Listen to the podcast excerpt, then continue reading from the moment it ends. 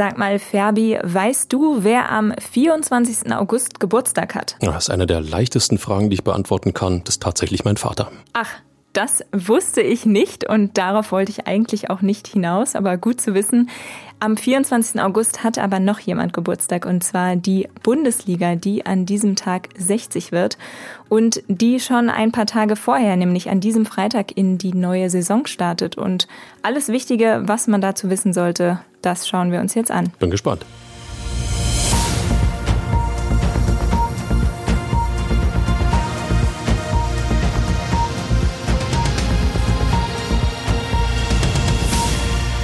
Und damit hallo und willkommen zu einer neuen Folge unseres Shortcasts Erklär's mir, ein Podcast der Berliner Morgenpost. Mein Name ist Jessica Hanack und mit mir im Studio steht heute mein Kollege und Fußballexperte Michael Färber. Ja, hallo Jessica, hallo Berlin, hallo ihr da draußen und ähm, ich freue mich, dass der Ball wieder rollt und vor allen Dingen, dass ich hier sein darf. Ich freue mich auch und wie schon gesagt, wir schauen jetzt auf den Start in die Bundesliga-Saison und natürlich besonders auf den ersten FC Union. Starten wir da doch mal ganz grundsätzlich. Was sind denn die wichtigsten Fakten, die ich zum Bundesliga-Start kennen sollte? Ja, der wichtigste Fakt ist, dass es jetzt schon am Wochenende losgeht. Am Freitag äh, ist gleich das erste Spiel, Werder Bremen gegen den deutschen Meister Bayern München und das Ganze sogar im Free TV, sprich Sat 1 wird live übertragen, also jeder kann das Spiel verfolgen. Dann Danach braucht es allerdings ein bisschen Geld, das man in die Hand nehmen muss. Ansonsten gibt es die Bundesliga eben nur auf Sky im Pay-TV beziehungsweise auf der Streaming-Plattform The Zone, wenn man die Spiele live verfolgen möchte. Alles, was Zusammenfassung angeht, ist natürlich klar samstags die ARD Sportschau oder auch das ZDF Sportstudio ähm, zwingend einzuschalten. Weitere Zusammenfassung wird es auch über die ARD geben. Also es wird Bundesliga-Fußball in jedem Fall im Free TV geben. Was vielleicht noch ganz interessant ist, die ähm, Bundesliga hat einen Ticken weniger englische Wochen als in den vergangenen Jahren. Das heißt, es gibt weniger diesen Mittwoch, Samstag, Mittwoch-Rhythmus. Und ähm, tatsächlich wird bis fast an Weihnachten ran Fußball gespielt in der Bundesliga. Der letzte Spieltag vor der Winterpause findet am 20. Dezember statt. Und am 13. Januar 2024 geht's dann mit der Bundesliga weiter. Auch dann findet erst der Hinrundenabschluss statt. Also bisschen verwirrend, aber da kommt man leicht drüber hinweg. Wie sieht denn deine Einschätzung aus, wenn wir mal auf die Favoriten für die neue Saison gucken? Sind das die üblichen Verdächtigen oder wie bewertest du die Situation? Ich glaube, die Bundesliga hat sich in den vergangenen Jahren so prima eingeschliffen, dass man immer die üblichen Verdächtigen nennen kann. Natürlich ist Bayern München der glasklare Favorit, auch die Konkurrenz in der Bundesliga hat die Bayern wieder klar als Top-Favoriten ähm, ausgerufen und dahinter tummeln sich, äh, ich sag mal, Herausforderer Nummer eins Borussia Dortmund und auch RB Leipzig, die man immer auf der Rechnung haben muss. Die drei Mannschaften sind ja auch in der vergangenen Saison, haben die Plätze eins, zwei, drei belegt. Also die werden auch äh, in der Saison wieder stark dabei sein. Aber es gibt noch eine zwei, drei Truppen, die die sich enorm verstärkt haben. Ich denke da vor allen Dingen an Bayer Leverkusen mit äh, Trainer Xabi Alonso, einer der, ähm, ja, wie ich finde, sehr viel Know-how mitbringt und auch eine Mannschaft zu formen weiß. Die Leverkusen haben sich sehr, sehr gut verstärkt. Ich glaube auch, dass Borussia Mönchengladbach ähm, sich berappeln wird, dass sie nicht nochmal so eine schwache Saison wie die vergangene hinlegen werden. Das sind so ein, zwei Mannschaften, die man da zwingend noch mit oben dabei haben muss und mal sehen, was Union macht. Siehst du auf der anderen Seite auch Teams, die gegen den Abstieg kämpfen müssen, für die es schwer werden könnte? Ja, einige werden es mit Sicherheit tun müssen. Bleibt ja nicht aus. Ähm, Natürlich äh, sind auch da als allererstes die beiden ähm, Aufsteiger zu nennen. Äh, das ist äh, der erste FC Heidenheim und Darmstadt 98. Gefühlt ist die Bundesliga für beide Vereine denn vielleicht doch ein Ticken zu groß. Gerade wenn ich Heidenheim sehe, die sind jetzt das erste Mal aufgestiegen in die Bundesliga, sind also ein neues Mitglied. Herzlich willkommen in dem Moment natürlich auch mal. Aber das ist natürlich gerade für Heidenheim ein absolut großes Abenteuer, auch was Aufmerksamkeit angeht, was ähm, äh, Medien, äh, äh, ja, Bedürfnisse angeht. Damit muss Heidenheim erstmal klarkommen und zugleich müssen sie noch so viel Punkte holen, dass sie eben die Klasse halten. Das wird enorm schwer. Ich würde auch den VfL Bochum mit dazu zählen. Die haben es in der vergangenen Saison zwar ja gerade so geschafft, aber ich glaube, jetzt wird es ein sehr schwieriges Jahr werden. Und ich denke auch, dass der VfB Stuttgart, der in der vergangenen Saison ähm, ähnlich äh, ja, schwach gespielt hat, ähnlich viele Probleme hatte, dass diese Probleme nicht weniger werden. Also ich denke mal, diese vier Mannschaften, Darmstadt, Heidenheim, Bochum, Stuttgart, ähm, kann ich mir sehr gut da unten vorstellen. Berlin ist ja jetzt leider nur noch mit einem Team in der Bundesliga vertreten, nachdem Hertha in die zweite Liga abgestiegen ist. Wann und gegen wen startet denn Union in die Saison? Sonntag ist Ligastart bei Union Berlin und zwar um 15.30 Uhr in der Alten Försterei.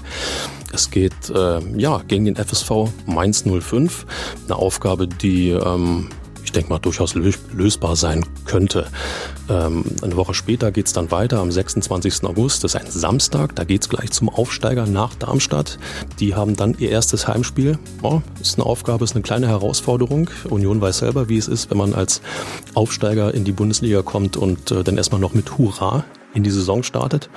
Und am dritten Spieltag geht es für Union wieder in einem Heimspiel. Das ist dann der 3. September gleich gegen RB Leipzig und Union gegen RB Leipzig sind immer Spiele, die sehr emotional sind, weil dann eben auch zwei Fußballwelten aufeinanderprallen. Wie hat sich denn Union eigentlich für die neue Saison verstärkt und gibt es da auch Abgänge im Team, die kompensiert werden müssen? Also da fällt mir natürlich bei den Zugängen, sprich bei den Verstärkungen sofort der Name Robin Grosens ein. Der ist jetzt ganz frisch dazugekommen äh, in den Kader von Trainer Urs Fischer, ähm, Nationalspieler, Linksverteidiger, ein Mann, der von Inter Mailand kommt, der bei Atalanta Bergamo gespielt hat. Ein äh, international erfahrener Spieler für die linke Seite, der sicherlich nochmal enorme Qualität mit reinbringen wird in den Kader. Dann sollten wir noch zwei Spieler nennen, deren Namen vielleicht nicht ganz so klangvoll sind. Das ist einmal David Fofana und äh, der zweite Name ist Brandon Aronson. Ähm, Fofana ausgeliehen vom FC Chelsea, Aronson ausgeliehen von Leeds United, beides Premier League Clubs. Aber ganz entscheidend, beides Offensivkräfte, die eine etwas andere Facette in das Spiel äh, von Union reinbringen. Ein bisschen mehr ähm, Technik am Ball, ein bisschen mehr Wendigkeit, ein ähm, bisschen mehr, ähm, sagen wir mal, Ideen. Nicht so dieses geradlinige Spiel, was Union bisher lang ausgezeichnet hat, sondern ein bisschen mehr Fußballwitz. Zwei Spieler müssen wir da noch nennen, was die Zugänge angeht. Luka Toussaint und Alexander Schwolo. Ja, beide ähm, in der vergangenen Saison noch beim Lokalrivalen Hertha BSC. Jetzt äh, ja, zu Union gewechselt nach dem Abstieg von Hertha. Und ähm, ich glaube, auf vor allen Dingen auf Toussaint sollte man dann auch noch achten. Momentan ist er noch verletzt, aber der Mann kommt wieder und ähm, da bin ich gespannt, wie er sich äh, entwickeln wird. Was die Abgänge angeht, ähm, Jessica, ja, Sven Michel ist nach Augsburg gegangen, Stürmer. Ähm, Morten Torsby, Mittelfeldspieler, wurde zum Genua CFC ausgeliehen und äh, mit Timo Baumgartel hat auch ein Verteidiger Union verlassen. Der spielt jetzt für Schalke ähm, in der zweiten Liga. Drei Namen, die in der vergangenen Saison mehr oder weniger Union geholfen haben, die aber, wie ich glaube, ähm, für die jetzige Saison klar ersetzt werden konnten. Also insofern, ähm, der Kader wird sich qualitativ verbessern, da bin ich mir sehr sicher. Für Union ist das ja auch eine besondere Saison, denn der Club spielt zum ersten Mal in der Champions League und dann auch noch im Olympiastadion. Für mich persönlich ist da jetzt die wichtigste Frage, wie komme ich denn an ein Ticket? Jetzt könnte ich natürlich sagen, beten, aber ähm, das hilft niemandem weiter. Nein, Union ähm, ist natürlich ins Olympiastadion gegangen, um ähm, nach dem Motto König, Königsklasse für alle äh, anzubieten. So, da geht's dann aber auch schon los. Es sind tatsächlich 40.000 Dauerkarten verkauft für diese Champions League. Das heißt, 40.000 Karten für alle drei Gruppenspiele in der Champions League sind weg. Nur für Mitglieder, für Union-Mitglieder. Und genau da ist die Bruchstelle. Leider, Gott sei Dank, sagen wir es mal so. Ähm, nach der Auslosung der, der Gruppenphase, das wird am 31. August sein, wird Union bekannt geben, ähm, wie mit den Tickets, mit den Einzeltickets für die Spiele verfahren wird, wann man wie an ein Einzelticket für das jeweilige Spiel kommt. Allerdings werden auch hier zunächst die Union-Mitglieder, die keine Dauerkarte haben, bevorzugt. Das bedeutet, auch da ist ein langer Atem nötig, bis Tickets dann tatsächlich in den freien Verkauf gehen werden. Ein genauer Termin steht noch nicht fest, aber wer Union-Mitglied ist, ist in dem Fall klar im Vorteil. Das muss man einfach so sagen. Dann behalte ich mal im Blick, wie sich die Situation um die Tickets entwickelt. An dich als Experten nochmal die Frage, wie siehst du denn die Chancen von Union in der Bundesliga und auch international? Also in der Bundesliga hat Union ja, man kann ja fast schon sagen, traditionell den Klassenhalt und die 40 Punkte als Saisonziel ausgerufen. Das tun sie seit dem Aufstieg 2019. Klingt ein wenig, ähm, sagen wir mal, äh, kleinmachend dafür, dass man sich für die Champions League qualifiziert hat, aber Union ist sehr gut gefahren. Ich glaube, dass Union mit dem Abstiegskampf nichts zu tun haben wird. Ob die Mannschaft nochmal in der Lage ist, selbst mit den Verstärkungen, dann um Europacup-Plätze mitzuspielen, das wird vor allen Dingen der Start zeigen. Wenn sie gut aus den Startlöchern kommen, wenn sie gleich in den ersten Spielen vernünftig Punkte holen, dann äh, glaube ich schon, dass äh, man in diesen berühmten Flow kommt, um sich dort oben festzusetzen, trotz der enormen Konkurrenz, die natürlich da ist. Und äh, so wie sich die Mannschaft bislang in den Testspielen und auch im Pokalspiel äh, in Waldorf äh, präsentiert hat, ähm, ja, macht das durchaus Mut, dass Union dort oben wieder so ein bisschen in das mal mitmischen könnte. Ähm, ansonsten äh, international glaube ich, äh, wenn man darüber schwadroniert, dass Union das Champions League Achtelfinale erreicht, dann ist man schon fantastisch. Ich glaube, das ist na, nicht ausgeschlossen. Im Fußball war es da schon ausgeschlossen. Es ist schwierig. Aber ich glaube, Union liebäugelt mit Platz drei in der Champions League Gruppe. Das würde nämlich bedeuten, dass man in der Europa League überwintert, im nächsten Wettbewerb unter der Champions League, würde da im Achtelfinale antreten und hätte nochmal zwei internationale Spiele. Ich glaube, das ist so ein bisschen die Stoßrichtung bei Union. Dann schauen wir mal, wie sich das Ganze entwickelt und wie richtig du mit deiner Prognose liegst. Ich bin auch gespannt. Vielen Dank auf jeden Fall, dass du heute hier warst. Vielen Dank für die Informationen. Das war eine neue Folge unseres Shortcasts Erklär's mir, ein Podcast der Berliner Morgenpost.